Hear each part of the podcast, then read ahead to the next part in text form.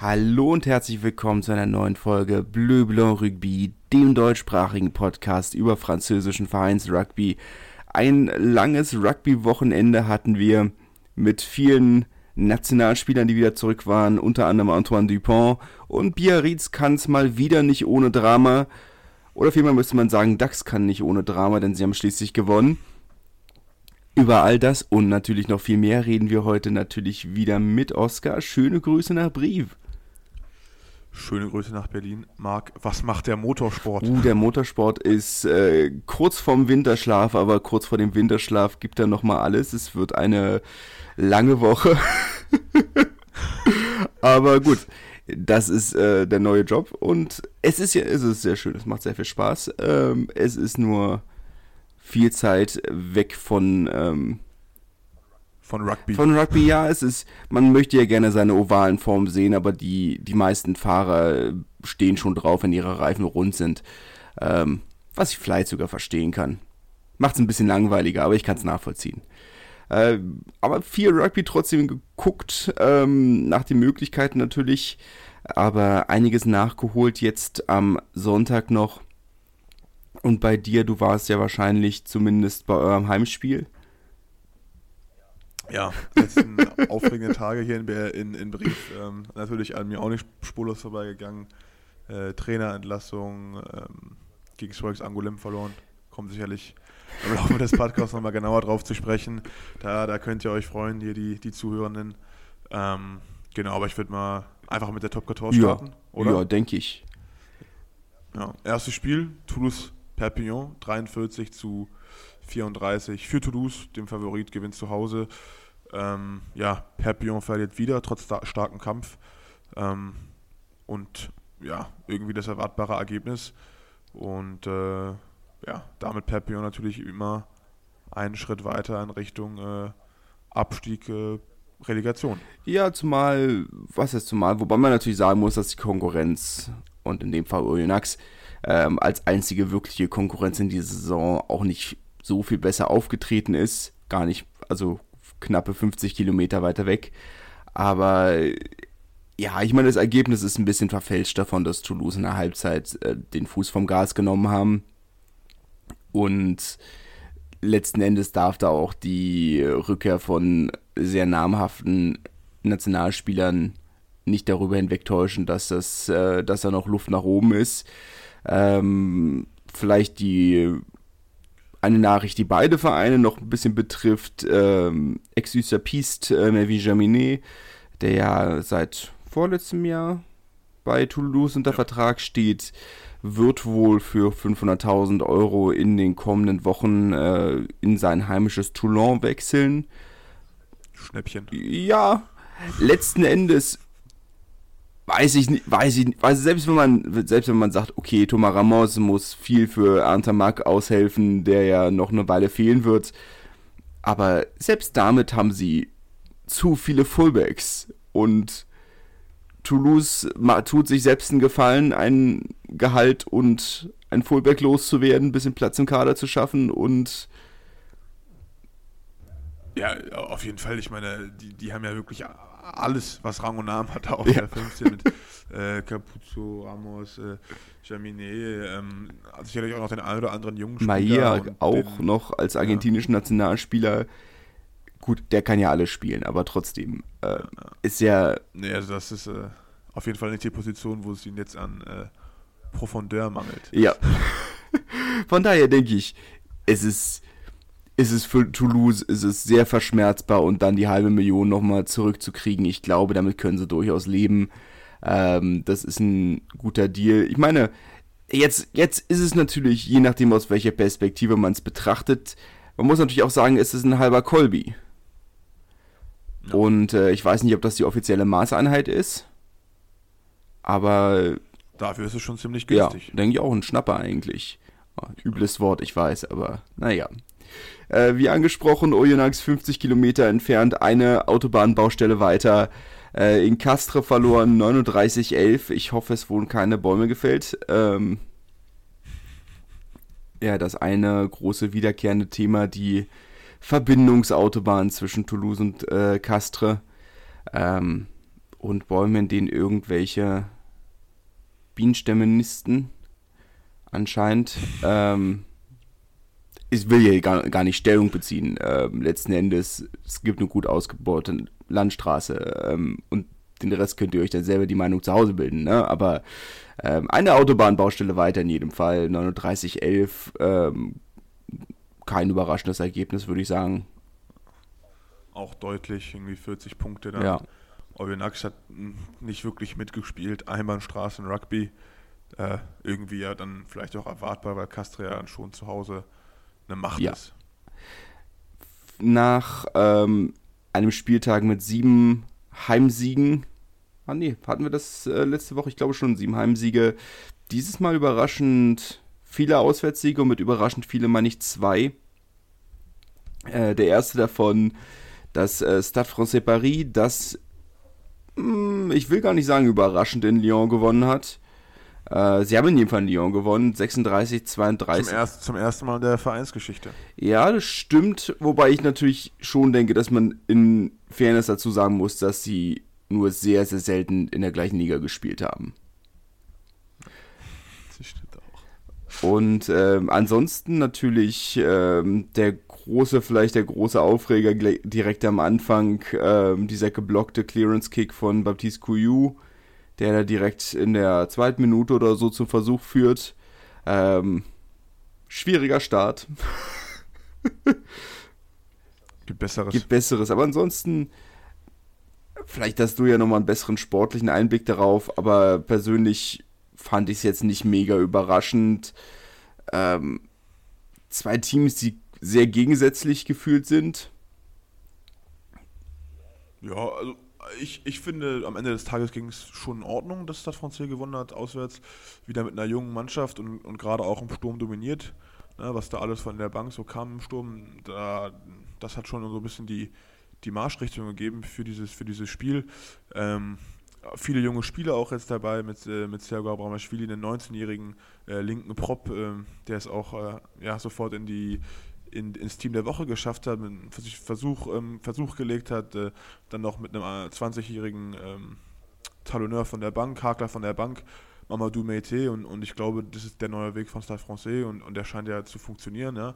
Unglaublich Dominanz im Sturm ausgestrahlt, in den Standardsituationen, äh, besser als noch auswärts in Bayonne und äh, jetzt Tabellenführer. Ja, nicht überraschend, nachdem sie letztes Jahr ja auch schon eine ganze Weile ähm, an dieser Stelle waren. Mal abwarten, wie lange das hält. Aber am Ende des Tages, ähm, glaube ich, jetzt, nachdem sie dann das zweite Spiel mit ihren Trainern tatsächlich äh, absolviert haben, werden sie wahrscheinlich auch nochmal vielleicht einen Ticken besser noch, sogar noch werden, glaube ich. Ja, auf jeden Fall, auf jeden Fall. Montpellier, Clermont, Äh, Entschuldigung. Ja, nö, mach, du, mach du weiter. Montpellier, Clermont, ähm, wir waren uns, ach, wir waren uns gar nicht uneinig im, im Vorgespräch. Ähm, persönlich bin ich der Meinung, Montpellier hat nicht enttäuscht in diesem Spiel, weil es genau das Ergebnis ist, das man von ihnen erwartet. 17-20 zu Hause gegen Clermont verloren. Ist irgendwo, Ja, auf jeden Fall schade für Montpellier. Ne? Also ich denke, hätten sie auch gewinnen können, haben ja auch so ein bisschen Druck von ihrem Präsidenten, Präsidenten bekommen, der auch im Stadion zugegen war. Und äh, ja, genau, wir hatten vorher so ein bisschen die Debatte, kann man denn jetzt von einer Krise in Montpellier sprechen oder ist es im Endeffekt einfach nur das, ja, was man so als erwartbares Ergebnis in den Raum stellen kann.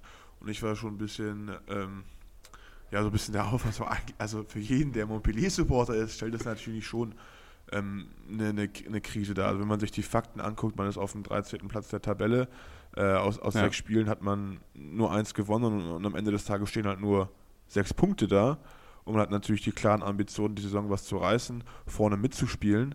Ähm, aktuell sieht es halt nicht danach aus. Ja? Man Ja. steht sogar noch also hinter Oyonnax.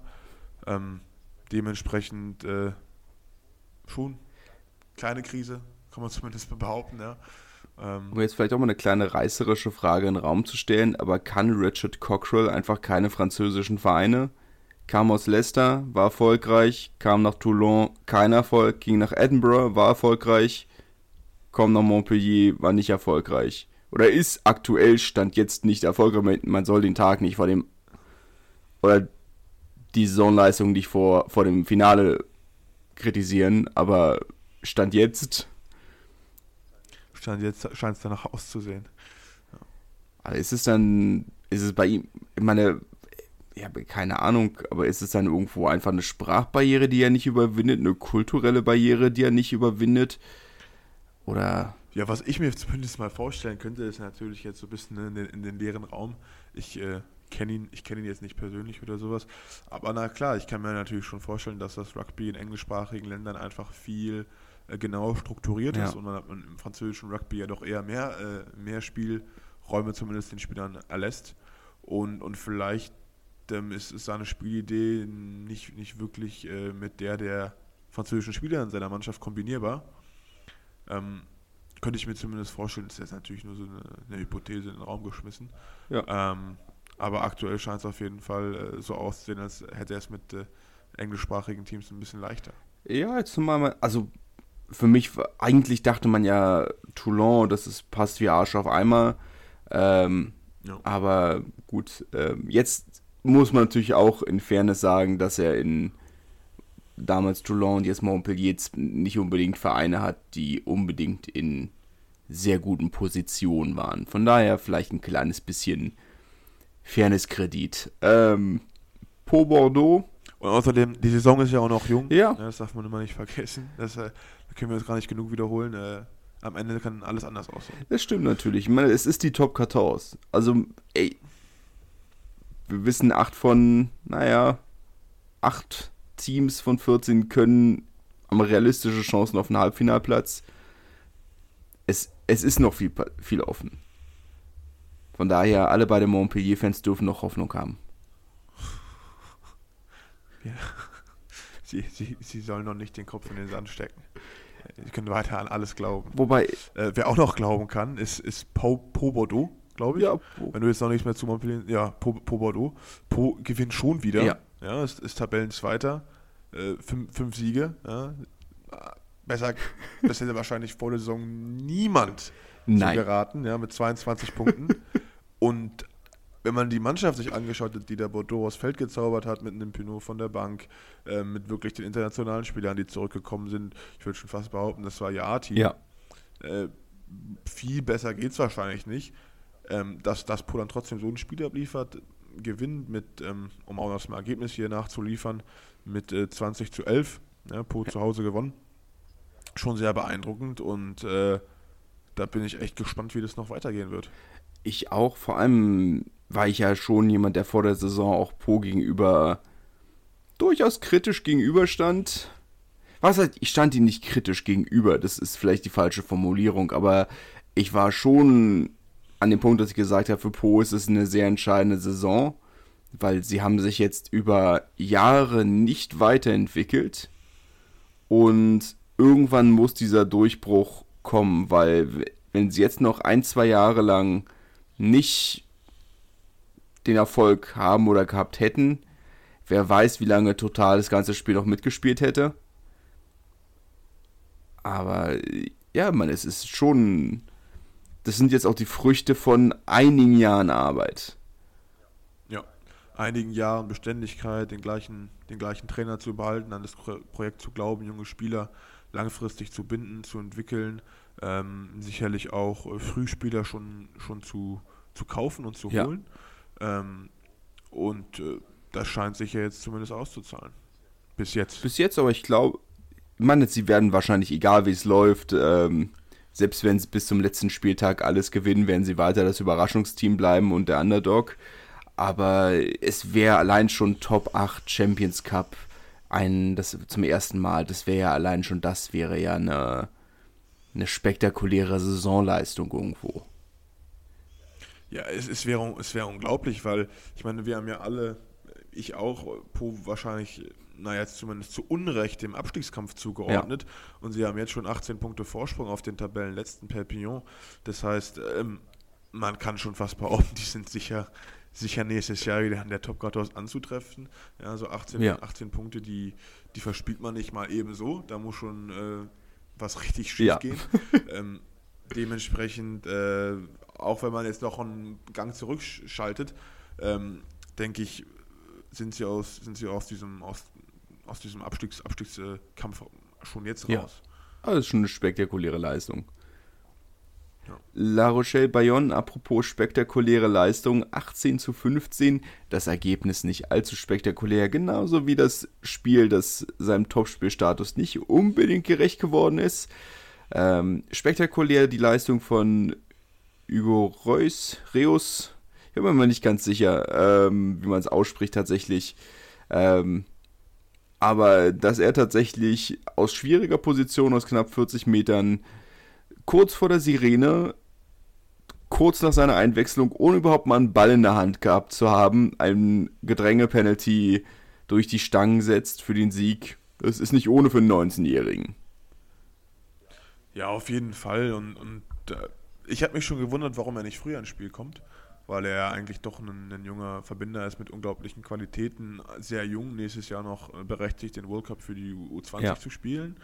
Ähm, ist ja der Verbinder der, der Weltmeistergeneration. Ähm, und äh, ja, cold-blooded, kommt aufs Feld, knallt das Ding da rein, die drei Punkte.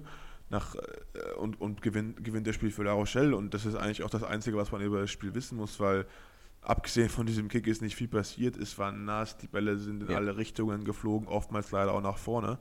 Ähm, und ein wirkliches Topspiel war es eigentlich nicht. Es war purer Kampf, hätte in beide Richtungen gehen können. Ähm, bei diesem, bei diesem Ja. schlechten Wetter und dann äh, entscheidet ein 19-Jähriger. Es, also man, jetzt kann man natürlich, jetzt bin ich natürlich selber Prop und muss an dieser Stelle vielleicht ein kleines bisschen einwerfen aus, aus Ehre der Dickbäuchigen. Ähm, vielleicht hat es auch Winnie Antonio äh, entschieden mit seinem Gedränge-Penalty, aber ähm, ja, trotzdem, das ist schon ein spektakulärer Kick gewesen. Ähm, aber ich glaube, das ist für mich auch so dieser große, dieses große Takeaway, ja. Die, die großen Namen waren zurück und es war ein Krampf, aber es waren am Ende, war am Ende ein Sieg und halt auch erst der zweite Ja. die Saison.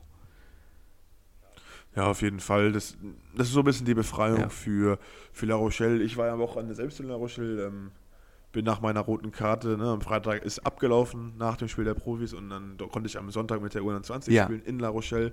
Wir haben auch im großen, großen Stadion äh, gespielt und hatte da auch die Chance, ein bisschen mit Robert, Robert Mohr Ja. zu reden und er meinte auch, äh, dass er sehr glücklich ist, dass jetzt endlich der Knoten geplatzt ist, die Internationalen wieder zurück sind. Ähm, hatte sogar noch überlegt, aus dem Hotel raus äh, mir das Spiel anzugucken, habe ich natürlich nicht gemacht. Da meinte der Robert nur, beim nächsten Mal schleißt du dich raus. Hättest du doch vorbeikommen können. ähm, aber gut, äh, ich glaube, die, die Anspannung ist jetzt erstmal bei La Rochelle Ja. Äh, zu Hause gewonnen gegen Bayonne und äh, ich denke, da wird sich auch der Tabellenplatz im Laufe der Zeit wieder normalisieren. Ja, denke ich auch. Also ich hoffe, es drückt die Daumen in jedem Fall. Ich würde es ihnen schon gönnen. Ja, ich auch. Ja, ich auch. Ich auch.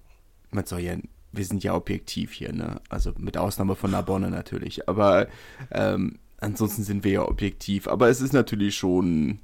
La Rochelle ist ein Verein, der schwer nicht zu mögen ist. Ja, die machen schon viel Ja. richtig. Man, also kann man schon so klar quittieren.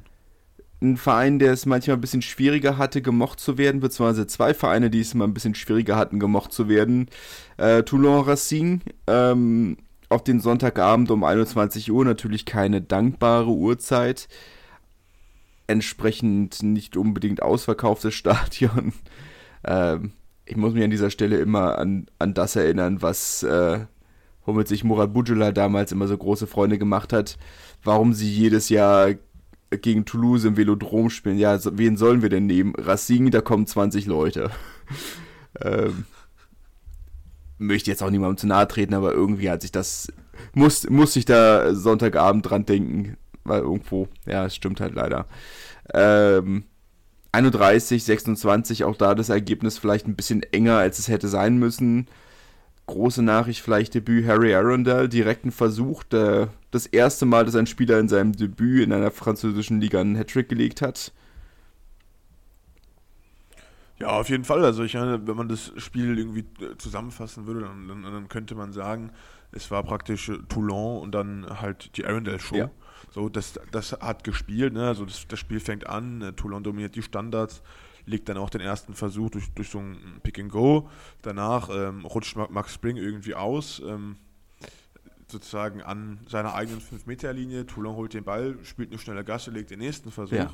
Und ähm, ja, dann beginnt irgendwann die Arundel Show, also in der, in der 37. Minute, also kurz vor der Halbzeit, nimmt er den Ball, sprintet in einer unglaublichen Geschwindigkeit da durch, legt den Versuch, ja, dann wurde mal kurz Pause gedrückt, dann war Toulon wieder am Drücker, legt in der 40. Minute den Versuch, in der 44. Minute, also, also vor der Halbzeit legen sie den Versuch, dann nochmal nach der Halbzeit legen sie den Versuch, dann war das Spiel eigentlich schon vorbei, ja, und dann hat sich Ernst gedacht, ja gut, dann da muss ja noch was passieren, hat nochmal zwei Versuche gelegt, einmal der 61. und der 68. Wieder ähm, mit einer unglaublichen Geschwindigkeit da durch, das war schon, schon beeindruckend. Ja. Ähm, aber wie gesagt, irgendwie hatte man das Gefühl, dass es so der Einzige war an dem Abend, der ja, Bock hatte zu spielen und zu zeigen, was er ja. kann. Ähm, und äh, wie gesagt, du hast ja schon, du hast das schon gesagt, das Ergebnis ähm, lässt da ein bisschen mehr Spannung erahnen, als, als eigentlich da war am Ende des Tages wichtiger Heimsieg für Toulon. Auswärtsspiel, ja, immer so eine Sache, aber ähm, mit der Leistung kann Racing natürlich nicht zufrieden sein. Und äh, ja, mal schauen. Meine Sia Colisi könnte, nächst, könnte jetzt am Wochenende schon auf dem Platz stehen. Bleibt abzuwarten, aber irgendein Rucken muss da durchs Team gehen, glaube ich, nach so einem Spiel. Mal schauen, was draus wird. Ja, mal, mal, mal schauen, was draus wird. Und also, wie gesagt, ich denke, ähm, ich meine, Racing jetzt ja jetzt vielleicht auch nicht mit dem besten Saisonstart der Geschichte, aber steht immerhin auf dem, auf dem dritten Platz, ja. haben 19 Punkte, äh, vier, aus, äh, vier Siege aus sechs Spielen. Ähm, es gibt schlechtere Saisonstarts und, und dementsprechend äh, sicherlich hätten die das Spiel auch gewinnen können, aber ähm, ja, alles, alles gut in Racing. An, apropos Racing, ein, ein Verein, der regelmäßig seine Spiele außerhalb des eigenen Stadions abhält, unter anderem vor ein paar Jahren auch in Wann, äh, mit denen sie damals äh, eine kurzlebige Kooperation eingegangen sind. Äh, und Wann, Tabellenführer Pro D2, hat 10 zu 15 in Colomiers verloren. Eine rare Niederlage, ein Ende der Siegesserie, sechs Siege in Folge waren es jetzt, glaube ich. Ähm, ja, mich hat überrascht, ne? Also mich hat weniger überrascht, dass Wann verloren hat. Mich hat eher die Formstärke Colomiers ja. überrascht. Ich habe letzte Woche gegen Montauban so unglaublich hoch auswärts ja. gewonnen. Ich glaube 40 Punkte. Äh, jetzt gegen Wann den Tabellenführer.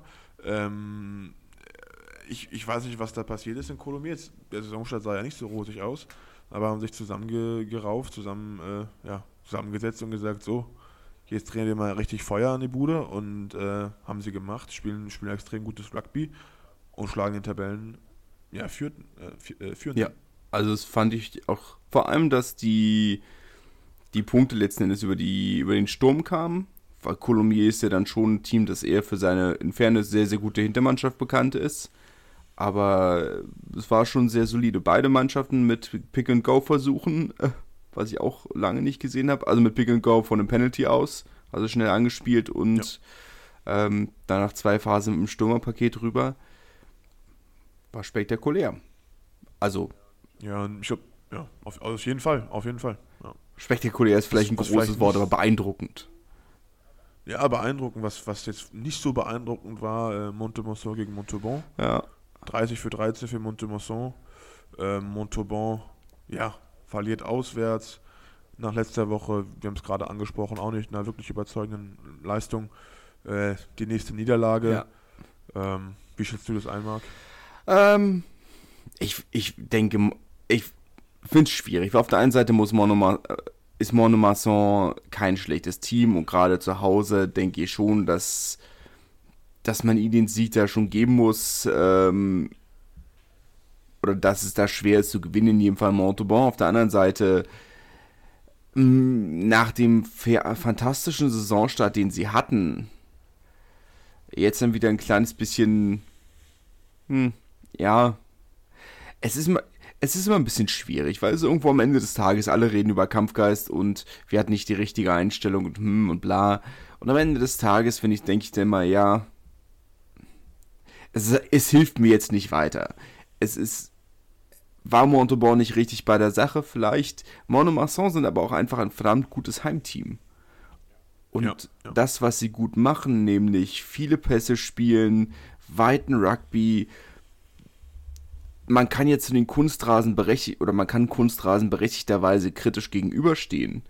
Aber es hat ihr Spiel jetzt an solchen Wochenenden mit viel Regen und Wind kommt ihnen das schon so ein kleines bisschen zugute. Auf der ja, sicherlich. Ich meine, das ist halt dieser ihr, ihr Spielstil. Ja in einer gewissen Art und Weise. So diese, diese unglaubliche Härte, der unglaubliche Wille, gepaart auch mit so Spielern, die eben auch dann die nötige Explosivität ja. haben. Ähm, Veressa, äh, mit dem ich auch zusammen in Paris gespielt habe, äh, den Nachnamen, den kann ich immer noch nicht aussprechen, obwohl wir fast zwei Jahre zusammen gespielt haben. Deswegen versuche ich auch gar nicht. Ähm, ja, da in der dritten Reihe richtig Alarm ja. macht. Und dann haben sie halt den einen oder anderen äh, Islander, ähm, die dann halt diese Härte kombiniert mit einer unglaublichen, ähm, äh, unglaublichen Athletischsein halt mitbringen. Und das tut nicht nur richtig weh, sondern es ist auch richtig schnell und unglaublich schwer zu ver verteidigen. Ja. Und auf so einem Kunstrasen ist halt nochmal ne, äh, mal zwei, ja. mal richtig ordentlich geboostet. so des, deswegen, ähm, ich denke, ist so ein, so ein Ergebnis auch irgendwie erklärbar, hinnehmbar. Und ich glaube jetzt für die neutralen Zuschauer jetzt keine wirkliche große Überraschung gewesen. Nee, und Montauban wird sich sicherlich mehr um die Heimniederlage gegen Colomiers Gedanken machen als die Auswärtsniederlage in Monomarsan. Ja, ja. Äh, wer sich allerdings um eine Heimniederlage, also wer, wer sich auch um eine Heimniederlage Gedanken machen muss, äh, ist Biarritz, die mit 21 zu 22 gegen DAX verlieren, dem wohl spannendsten Spiel dieses Wochenendes in der Pro ja. wenn man das so behaupten ja. darf. Aber nicht nur auf dem Feld war es äh, spannend, sondern auch auf den Tribünen, um genauer zu sein, um äh, die Ticketquote. Da ging es nämlich richtig ab. Äh, Marc, klär uns auf. Die. Also die Sache lässt sich nicht hundertprozentig aufklären. Die Sache ist aber die, dass DAX am Nachmittag vor dem Spiel haben sie eine Pressemitteilung unterschrieben vom Präsidenten herausgegeben und gesagt, also auf Social Media und in, als Pressemitteilung, wir sind sehr, sehr unglücklich, dass äh, Biarritz ein so ungastlicher Austragungsort ist, die uns, ähm, der sich nicht an die Charter der, äh, der Ligue Nationale de Rugby hält und uns nicht ausreichend oder unseren Gästefans nicht die benötigte Anzahl an Tribünenplätzen zur Verfügung stellt. Denn äh, steht dem Verein, oh, sie haben die genaue Auflistung, könnte ich jetzt natürlich, hätte ich natürlich dazu schreiben können, spielt aber letzten Endes nicht die große Rolle. Knapp 100 Tickets und davon müssen 80 auf der Tribüne sein. Jetzt war es aber so, dass, das war die, war die Aussage, wir sind sehr enttäuscht und wir sind sehr frustriert und das ist eine Schande für unsere Fans, dass die heute im Regen stehen, denn äh, das, was passiert ist, nämlich dass Biarritz geantwortet haben, wir haben euch sogar 150 Tickets zur Verfügung gestellt. Ja gut, davon halt 140 unüberdachte Stehplätze, aber du bist doch nur beleidigt, dass du nicht auf der Ehrentribüne sitzen darfst, neben mir, dem tollen Präsidenten äh, Aldiger. Äh, ja, höchstwahrscheinlich wird das, wird's das gewesen sein. Ähm, für oder im Nachhinein haben sich einige der DAX-Spieler geäußert und gesagt, also wir haben nicht mit dem Präsidenten geredet, aber dass man unsere teilweise über 60-jährigen Fans hier so im Regen stehen lässt, das ist ja, das können wir nicht akzeptieren. Ähm, ja, äh, ja, ich, ich kann, also ich habe mir in dem Kontext zwei Fragen gestellt. Erstens, Biarritz ist jetzt nicht dafür bekannt, dass das Stadion immer restlos ja. ausverkauft ist. Wieso gibt es da A überhaupt einen ersten einen Gästekartenkontingent? Also wenn ich jetzt unbedingt auf der Tribüne sitzen möchte, äh, gibt es sicherlich zu erschwinglichen Preisen, ja. ich mal behaupten, und es ist genauer verifiziert zu haben, irgendwo ähm, Plätze noch in Biarritz zu haben, ja. Ähm, und auf der zweiten, auf der zweiten Seite hat ja auch Biarritz ein Interesse daran, das Stadion irgendwie voll zu bekommen.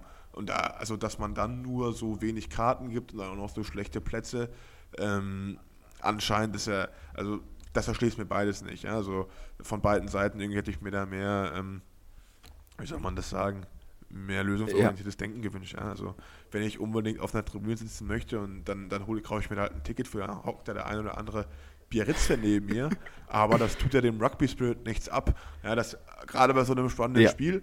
Ähm, Ja, da ist sicherlich eigentlich die eine oder andere witzige Bege Begegnung gegeben, äh, was Emotionen da angeht. Und äh, naja, nach äh, dem Skandal der National und der Übertragung, den Übertragungsrechten jetzt schon der, der zweite. Ja der zweite Skandal außerhalb des Platzes, ich geb, den wir diesen Podcast begleiten. Der Vollständigkeit halber, es waren offiziell waren 3000 Fans im Stadion, das ist ungefähr ein Viertel der Stadionkapazität. Ähm, ich glaube, es geht auch mehr ums Prinzip. Ich glaube letzten Endes, wenn du DAX-Fan bist, hättest du wahrscheinlich einfach auf eine Tribüne gehen können. Ich glaube nicht, dass das jemand kontrolliert hat, aber ähm, ich verstehe das Prinzip. Ähm, ich verstehe es aber aus, aus Perspektive von Biarritz nicht, warum du nicht sagst, wir, wir. Weil sie wollen ja die Tickets trotzdem verkaufen.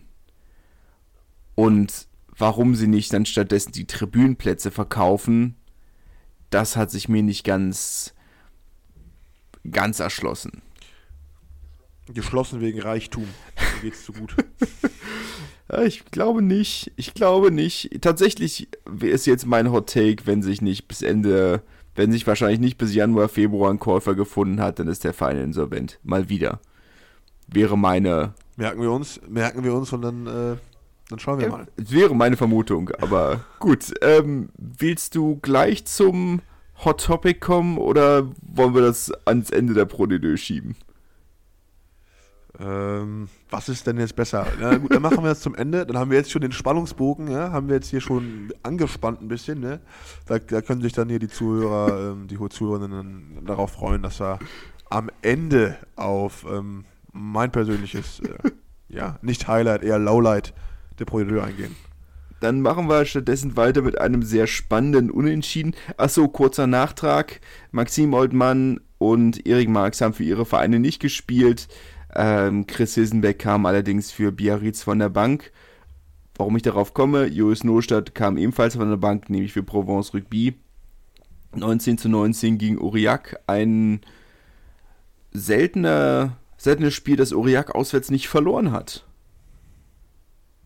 Ja, also hat mich auch überrascht. Wobei ich mir jetzt irgendwie auch denke, warum hat mich das überrascht?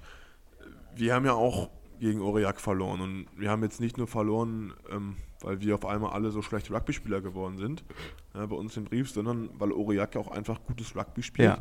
Vor allen Dingen, ähm, ja, wie ist das Wetter? Ja, so yeah. Herbst, Ende, Anfang Winter. Vor allen Dingen hier in Frankreich. Es regnet in einem durch. Es ist matschig ohne Ende. Ähm, die Bälle, wie gesagt, fallen links und rechts runter. Die sind schwer zu greifen. Ähm, und gerade in diesen Konditionen ist Aurillac einfach unglaublich ja. stark, mit einem unglaublich starken Zehner, äh, mit einer unglaublich guten Taktik. Ja, es wird extrem gut verteidigt und dann bei Turnovers dann zack, ganz schnell Ball in die gegnerische Hälfte gekickt. Das heißt, du kommst als Gegner überhaupt nicht aus deiner Hälfte raus, bist die ganze Zeit da gefangen, bist darauf angewiesen, das Kickspiel zu gewinnen. Ja. Und wenn du es nicht gewinnst, dann, dann kommst du auch nicht vorwärts, weil Aurillac eben extrem gut verteidigt, super organisiert ist, tief und hart tackelt. Ähm, deswegen würde ich vielleicht gar nicht sagen, dass es so eine große Überraschung war, sondern einfach ein Spiel, was, was Aurillac liegt, was wir ja. mögen und was wir ja auch wissen zu, zu dominieren. Es war am Ende ja dann noch sehr spannend. Provence, die irgendwie fünf Minuten vor Ende den Versuch gelegt haben, äh, um, äh, um auf diese 19 Punkte zu kommen und Aurillac, die dann zwei Minuten vor Ende dann den Ausgleich gekickt haben. Ähm, aber ja, es ist äh, es, wird, es ist Aurillac-Wetter, das stimmt. Ja. Ich hätte trotzdem gehofft, dass ein nominelles Top-Team wie Provence Rugby damit mit dem Druck besser umgehen kann, den Aurillac macht. Auf jeden Fall. Ich, ich, ich kann es verstehen, dass man natürlich äh, den Anspruch hat, oder was heißt den Anspruch als Fan, aber dass man diese Erwartungshaltung hat, dass ein Team was ganz klare Top 14 Ambitionen ja. hat, eben vor allen Dingen zu Hause mit sowas umgehen muss. Ja. Ne? Aber es ist halt dann doch immer einfacher, ja, so eine Erwartungshaltung zu äußern, als es dann auch umzusetzen. Ja. Ne? Und gerade wenn man dann solche Gegenspiele hat, äh, also wie gesagt, ich würde schon fast klar sagen, dass das, dass das Ergebnis klar geht am Ende des Tages. Und das ist, dass es dann auch nicht unverdient ist, dass äh, ja, Aurillac mit ein paar Punkten im Gepäck äh, zurückfahren darf. Ja. Die Heimreise antreten darf. Äh, Defensivbonus gab es zumindest für Bézier in Agen. 29-24 ist das Spiel ausgegangen. Valence hat äh, 19 zu 35 in Grenoble verloren. Tim Menzel hat auf der 9 gestartet. Ähm, beides für mich eigentlich nicht wirklich Resultate, über die man so groß reden muss. Ähm, also vielleicht kann man darüber reden, dass Valence äh, Rugby einen neuen Fanclub hat, der diese Auswärtsfahrt als, ersten, als erstes Spiel genutzt hat. Ähm, aber das ist vielleicht auch eher eine Randnotiz als alles andere. Ja, ja, sicherlich. Ähm, Nevers äh, Rouen. Das, vielleicht, das äh, spannendere Spiel, wobei ich auch da vielleicht mit einer Randnotiz anfangen möchte, einfach weil ich es bis jetzt noch nicht gesehen habe mit dem großen blauen Schnauzbart, äh, dem Movember-Schnauzer auf dem Spielfeld drauf. Und das erste Mal, dass ich gesehen habe, dass ein Team im Movember das macht, was sie zum Oktober rausmachen, nämlich ein Ros rosa Stutzenspiel. In dem Fall ne, wer mit hellblauen Stutzen gespielt. Ähm, fand ich spannend, habe ich noch nie gesehen. Aber ansonsten. Ich auch nicht, ich auch nicht. Ich finde es aber schön, äh, muss ich sagen. Hat was. Ähm, gut, jetzt passt blau oder hat das hellblau natürlich zum dunkelblau und gelb der üblichen Trikots gut gepasst. Ähm, aber das Thema machen wir vielleicht nicht nochmal auf. Aber ähm, am Ende des Tages ein überraschend knappes Spiel.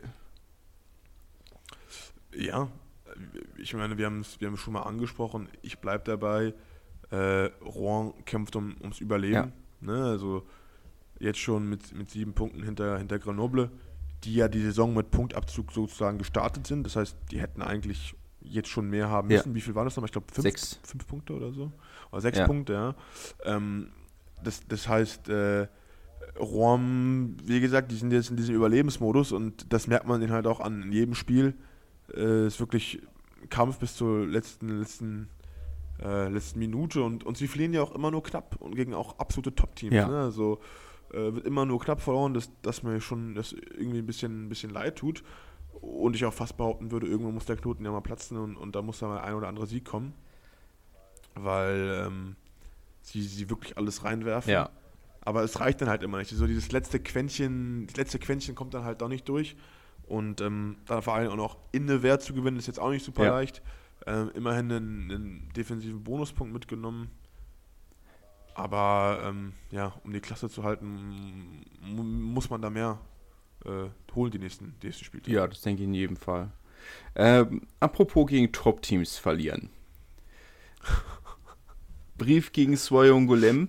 Du hast es letzte Woche so ein kleines bisschen vorausgesagt. Sehr solide Defensive, sehr äh, disziplinierte Defensive, die euch am Ende mit 16 zu 10, man möchte fast sagen, klein gekriegt hat? Ja, ist natürlich immer super frustrierend, so Spiele zu sehen, nicht selbst eingreifen zu können, ja. dem, ja, dem nicht irgendwie Herr werden zu können. Äh, ob ich jetzt äh, auch ohne rote Karte gespielt hätte, sei mal dahingestellt. Aber ähm, das war halt natürlich ein, ein super frustrierendes Spiel, eine super frustrierende Woche, glaube ich, glaube ich, für uns alle weil das einfach, äh, muss man ja mal so klar sagen, das war einfach gar nichts. Ja. Ne, so, äh, ja, wir wussten, was auf uns zukommt. Ich habe es ja letzte Woche schon angedeutet, was Angulem halt hat. Ähm, und wir haben darauf keine Antwort gefunden. Das muss man einfach so ganz klar sagen und uns einfach auch viel selber verbaut. Ich weiß nicht, wie oft wir in der gegnerischen 22 waren und ohne Punkte wieder rausgegangen sind, weil wir den Lift verpasst haben, äh, weil wir nicht den letzten Pass gespielt haben, ähm, weil wir Fehler gemacht haben, die, die uns hätten nicht passieren sollen. Das muss man einfach ganz klar sagen. Solche, auf dem Niveau kannst du die Fehler nicht machen. Ja. Ähm, auch wenn du in Anführungszeichen nur gegen Swarix Angoulême spielst. Aber wie gesagt, die haben 40 Punkte gegen eine Wehr gelegt. Das ist eine Mannschaft, die auch richtig gut Rugby spielen kann. Ähm, wir haben die, nicht die richtigen Antworten darauf gefunden. Und äh, ja, leider halt, halt verloren. Ne? Unglaublich frustrierend auch. Und, und noch zu Hause, das ist, also, macht es nochmal schlimmer. Bezeichnend fand ich eigentlich schon diese letzte Aktion, ähm, wo der, ähm, oder mit der Gasse ganz kurz vor Ende, wahrscheinlich äh, nach dem Penalty, wenn ich es richtig im Kopf habe, äh, zur Gasse gekickt. Ähm, und dann wahrscheinlich der mit dem Versuch mit dem Maul dann irgendwie dann nochmal näher ranzukommen oder in Führung zu gehen. Ja, ich, ich meine, wir hätten das Spiel gewonnen, wenn wir den Versuch gelegt hätten. Ne? Also auch während der Woche und auch, auch im gesamten Spiel über konnte man das sehen. Wir, sind, wir wollten immer in der Mitte springen, weil sie hatten äh, vorne einen Block, der extrem hoch, Ja. hochgegangen ist und dann einfach immer drüber lobben. Äh, die Bälle ein, im Anführungszeichen ganz einfach holen und halt einen guten Throw hast und von uns auch einen guten Lift, weil ähm, Swag Angolem halt immer ähnlich, ähnlich verteidigt Ja. hat, gut und solide, aber es war jetzt keine Gassenverteidigung, äh, die man hätte nicht knacken können. Und wir haben es ja auch das ganze Spiel über geknackt. Nur in diesem Moment sind wir eben nicht in der Mitte gesprungen, sondern sind hinten gesprungen. Ich weiß jetzt nicht, wie man das erklären soll, wenn man so verschiedene Optionen. Ja. Und der Block in der Mitte ist halt dann hochgegangen, indem der Prop sozusagen den hinteren Sprungblock umlaufen ist, ja, Mhm.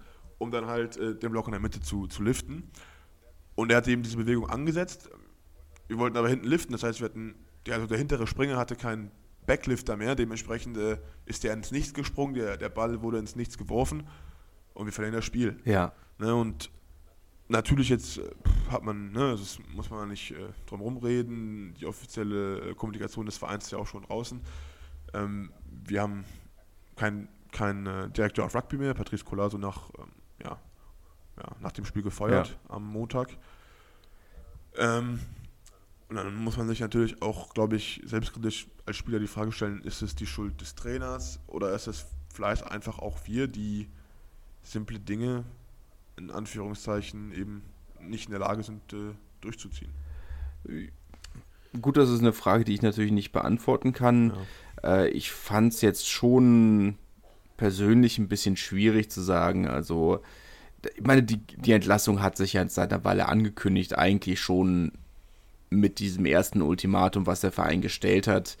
Weil von da an, wenn du sagst, du musst die nächsten drei Spiele gewinnen oder du bist entlassen, selbst wenn er diese drei Spiele dann gewinnt, ähm, ist dieses Ultimatum ja irgendwie immer noch im Raum. Von daher war die Entlassung, glaube ich, mehr eine Frage der Zeit und das war dann jetzt gut, war jetzt der Zeitpunkt, äh, kann man darüber streiten oder nicht, aber dass die Entlassung kommen würde, war ja relativ klar.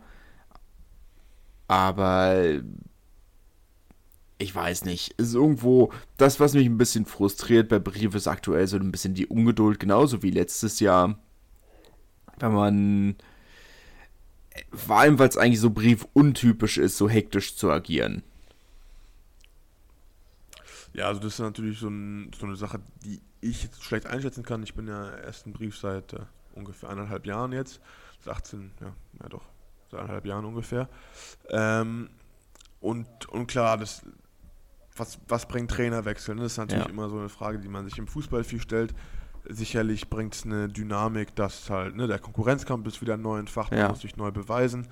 Ähm, aber die Spieler bleiben ja die gleichen. Ne? Ja. Du kannst ja nicht den ganzen Kader austauschen, sondern du kannst die Spielidee verändern, was wir sicherlich auch machen werden müssen, um, um, um erfolgreich zu sein. Aber die Problematiken, die wir haben, auch im Kader, was GIF angeht, etc. und, und Non-GIF-Spieler und die, die werden ja bleiben und dafür muss man ja Lösungen finden. Ob die jetzt ein anderer Trainer besser findet, das, das weiß ich nicht und es ist halt äh, schwer, sch, ja, schwer auch vorauszusehen. Ne? Ja.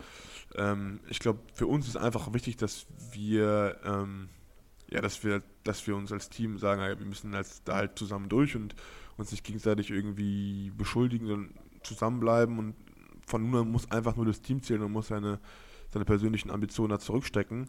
Denn ähm, obwohl ich nicht gespielt habe, merkt man natürlich schon, ne? man, man wird ausgepfiffen Ja. ohne Ende. Es war so, das habe ich noch nie erlebt. Dass, ich meine, wenn sich 7000 Leute auspfeifen, das, äh, das will man nicht so oft erleben. Nee. Ähm, man macht ja nach den Spielen immer so eine Tour Honneur und äh, das, das sind so Dinge, da denkt man sich auch, ey, scheiße, du musst, das, das kann, das kann dir nicht schon mal passieren, Ja. das hast du jetzt einmal erlebt und dann äh, musst du jetzt alles dir Mögliche in Bewegung setzen, dass das, das, das nicht nochmal passiert.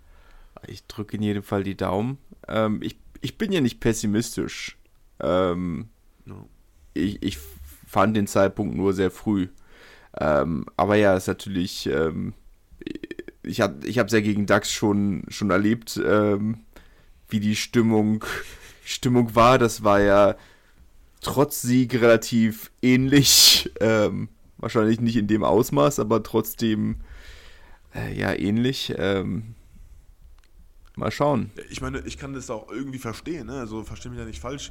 Gerade in diesen kleinen französischen Städten, ja. Brief ist Rugby und Rugby ist Brief. Wenn, wenn es diesen Verein ja nicht, diese Menschen, die lieben den Verein, das ist, das ist unglaublich. Und äh, dass man da natürlich auch ein, irgendwie so eine gewisse Wut entwickelt, wenn man das Gefühl hat, dass sich Spieler, Funktionäre ähm, nicht reinhängen, ja. kann ich verstehen. Ähm, und äh, wie gesagt, ähm, ich glaube, es ist halt wichtig, dass, dass wir mit den Fans das gemeinsam irgendwie wieder hinbekommen, dass man da nicht gegeneinander arbeitet, ja. äh, sondern wirklich als Verein zusammenwächst. Und ähm, ja, man kann es nicht anders sagen, wir spielen unter den unseren Ambitionen, die wir uns gesetzt haben. Wir spielen einfach nicht das Rugby, was wir spielen müssen, um auf dem Niveau bestehen zu können. Und müssen schnellstmöglich äh, uns überlegen, wie wir da gemeinsam als Stadtteam da wieder rauskommen. Denn äh, ich glaube, so eine Saison habe ich letztes Jahr schon hinter mir gehabt, wo man nur verliert. Ja. Und ich will es nicht nochmal machen. Also wie gesagt, das, ist, das muss nicht sein. Ja. Zumal es ja eigentlich auch nicht sein müsste. Aber ähm, gut, das ist ja immer so eine Sache. Aber die Daumen sind in jedem Fall gedrückt, dass es besser wird. Ähm, machen, wir machen vielleicht mal, vielleicht eine harte, ein harter Schnitt. Aber ich glaube, wir machen harter Cut, harter Cut äh, äh, zur National. Ähm, National. Bourg-en-Bresse, äh, Narbonne Viele harte Schnitte gab es auch im Livestream, aber ich glaube, das war Lag. ähm, es war teilweise sehr, sehr schwierig. Ähm, die erste Halbzeit so ein bisschen Abonne typisch, sehr undiszipliniert, direkt früh viele Penalty Kicks weggegeben, Bourg-en-Bresse, die das Spiel sehr kontrollieren konnten, weil Abonne keinen Ball behalten hat. Äh, am Ende dann ein vielleicht etwas schmeichliges 17-16 für Narbonne äh, die auswärts gewonnen haben, ja, ist am Ende des Tages irgendwo ja gerechtfertigt, weil sie haben zwei sehr gute Versuche gelegt und ihre Disziplin in der zweiten Halbzeit in den Griff bekommen, aber es war nicht unbedingt das spektakulärste Rugby-Spiel, das man hätte gucken können dieses Wochenende. Spektakel gab es dafür in Carcassonne. 57-5. Einbahnstraßen-Rugby. Ja. gegen Wien aber auch nicht anders erwartet in Fairness. Nein, also ich glaube, wenn jetzt äh, Wien auswärts in Carcassonne gewonnen hätte, wäre das also an einer Überraschung nicht zu überbieten. Ich glaube, da auf keiner hat äh, keiner drauf gesetzt. Ähm, ich glaube, ja, das Spiel, wie soll man das zusammenfassen? Also es ging in eine Richtung und da wurde eine Richtung Versuche gelegt und von der anderen Seite kam eigentlich gar nichts. Ja. Und äh, es war eigentlich das, was alle erwartet haben, würde ich was behaupten. Ja, wobei ich glaube schon, dass man sagen muss, dass es mit das schlechteste Spiel war, was wir in dieser Saison hatte. Ähm, zumindest, sie haben schon öfters mal hoch verloren, aber da haben sie zumindest ein paar mehr eigene Punkte gelegt. Von daher, ja, aber ansonsten ja, eigentlich wie erwartet. Chambéry Albi 13-10, ähm, vielleicht ein bisschen enger als erwartet, aber am Ende des Tages für meine Begriffe wie erwartet. No. Ähm, ja, ich weiß nicht, also es ist natürlich schon irgendwo immer so ein Spiel, wo man sagt, Albi könnte auswärts mehr reißen, aber Chambéry, seit sie in ihrem neuen Stadion sind, ähm, ist das schon sehr solide, was sie da anstellen. Das ist natürlich ein Unterschied, wenn du, ob du vor 600 Fans spielst oder eben 3600. Ja, also äh, ich habe mir gerade auch mal die Tabelle angeguckt mache ich nicht zu häufig bei der National, muss ich behaupten. Und musste feststellen, ich würde mich weit aus dem Fenster lehnen, aber diese Liga ist ja extremst spannend. Ja. Also Albi ja. äh, mit 31 Punkten auf dem vierten Platz, Chambéry auf dem siebten mit ähm, 27. Ähm, Chambéry besiegt Albi und auch generell Narbon Tabellenführer mit 34 Punkten, danach Carcassonne mit 33 und danach geht das im Endeffekt so weiter. Nice 32, Albi 31, Perigueux 30 und dann gibt es einen kleinen Cut, Blagnac mit 28 Punkten. Ähm, ja. Ich weiß gar nicht, was ich sagen soll. Von National kann man, glaube ich, dieses Jahr alles erwarten.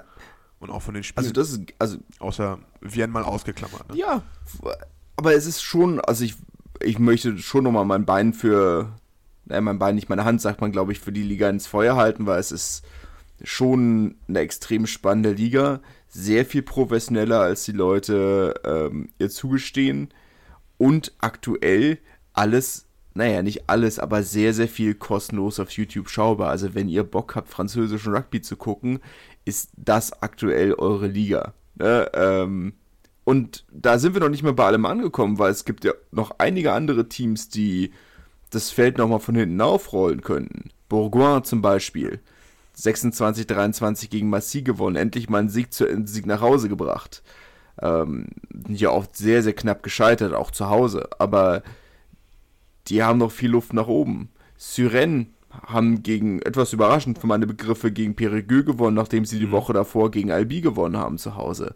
Auch die können mit etwas Glück nochmal nach oben vorrücken. Gut. Um mal wieder die Tabelle sprechen zu lassen, ja. Äh, der siebte, der achte und der neunte Punkt gleich bei 27 Punkten. Ja. Äh, das heißt, äh, die, das ist, da ist alles, also wirklich alles noch drin. Was mich wundert, dass sich äh, niemand die Übertragungsrechte für die National gesichert hat. Ähm, bei dieser Spannung im Feld. Ja, es war auch wirklich, war auch wirklich etwas komisch. Ich weiß auch nicht, woran es liegt. Es gab äh, eine Woche vor dem ersten Spieltag gab es eine Sitzung aller Präsidenten und herauskam, ja, wir haben keinen Übertragungspartner. Mittlerweile überträgt Rugby Zone ähm, wieder einige Spiele, also zum Beispiel das Spiel Burger und Bresner Bonner haben sie auch übertragen, wobei das auch trotzdem kostenlos auf YouTube war. Ähm, ich weiß es ehrlich gesagt nicht, woran das liegt. Ich kann mir. Ich denke schon, dass es. Also vor allem für mich ist so ein bisschen der Punkt, dass ich sage, wenn du schon, wie es in diesem Wochenende der Fall war, vier Spiele von acht, äh, von sieben auf dem Freitagabend legst, oder drei Spiele waren es, glaube ich, nur, aber trotzdem, dann kannst, das lohnt sich ja nur, wenn du es auch im Fernsehen zeigst. Ja, vor allen Dingen, du, du konkurrierst ja in einer gewissen Art und Weise mit der Pro ja. wenn du dir die Sendeplätze anguckst oder die Spielansitzungen. Ja. Und wenn man sich das dann vielleicht nicht live anguckt, dann vielleicht aber im Real Life. Also ja. Im, nicht im Real Life, sondern im Re-Live so. ähm, und dass es dann jemanden gibt, der das macht, finde ich schade, weil ich, ich glaube, das Interesse wäre da. Ja. Ähm, für uns Deutschrap-Fans natürlich umso besser, dass man es überall kostenfrei auf YouTube streamen kann.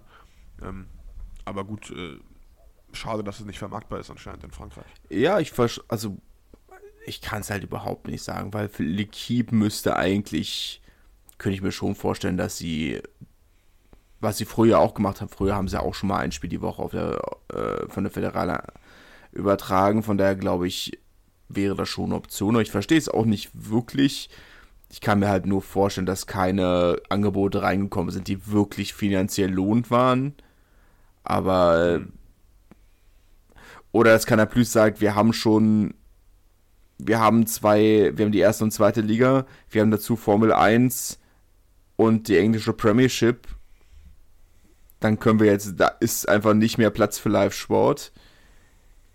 Weiß ich nicht, aber ja, ist komisch.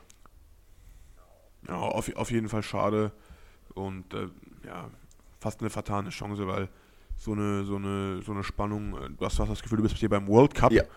Nicht rugby-technisch, aber spannungstechnisch, denn jeder kann jeden schlagen. Und das ist, ich glaube, das, wenn man vom Produkt Sport ausgeht, das Wichtigste, dass man eben nicht weiß, wer am Ende gewinnt. Ja. Und es ist wirklich, ähm, Blagnac gegen Nizza 2012 hätte vorher, glaube ich, auch niemand wirklich geraten. Ähm, dass Jär 29-7 gegen Tarbe gewinnt, hätte, glaube ich, auch in der Höhe niemand erwartet. Ich glaube, da haben alle auch mit einem sehr engen Spiel gerechnet. Ähm, und vor allem viele Teams, habe ich das Gefühl, fahren noch nicht wirklich auf höchster Stufe. Carcassonne und Narbonne gerade haben beide noch wirklich Luft nach oben. Nizza. Also, sicherlich, gerade mal um auf Carcassonne zu, zu sprechen zu kommen, da habe ich ja Kontakte ins Team hinein, äh, direkt von verschiedenen Quellen. Und so rund läuft es da ja auch noch ja. nicht. Da gibt es ja auch noch viel Verbesserungsbedarf, ja. was das Spielsystem angeht, wie man durchrotiert, etc. etc. Äh, man ist immerhin schon Tabellenzweiter.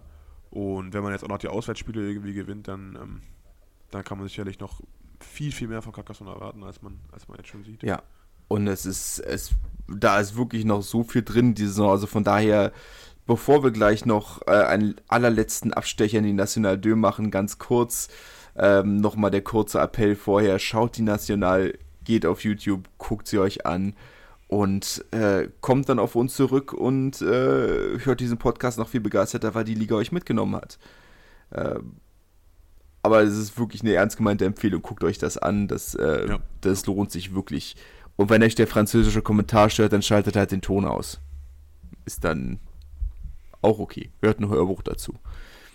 Ähm, National 2, nur kurz eigentlich der Einwand. Adlerwatch, Mathieu Ducot für Lannemazon auf der 12 gestartet. Äh, 16 zu 32 am Ende die Niederlage in Bidarritz Châteauneuf-du-Pape. Und äh, Michael Himmer hat für Niort nicht gespielt. War ja mit den, mit den schwarzen Adlern Hongkong. Oh, da weißt du mehr als ich. Das sind immer Dinge, die ich äh, nicht verfolge. Aber hätte ich mal machen sollen. Ich habe nur gelesen, dass Erik Marx nicht, äh, dass er nicht für die Nationalmannschaft zur Verfügung stehen wird. Ähm, hat ja für Wann aber trotzdem nicht gespielt. Aber. Ähm, ja, von dem muss ich mal Informationen einholen. Denn von dem mache ich, lasse ich mir mal eine Sprachnachricht aufnehmen, hier schöne zwei Minuten.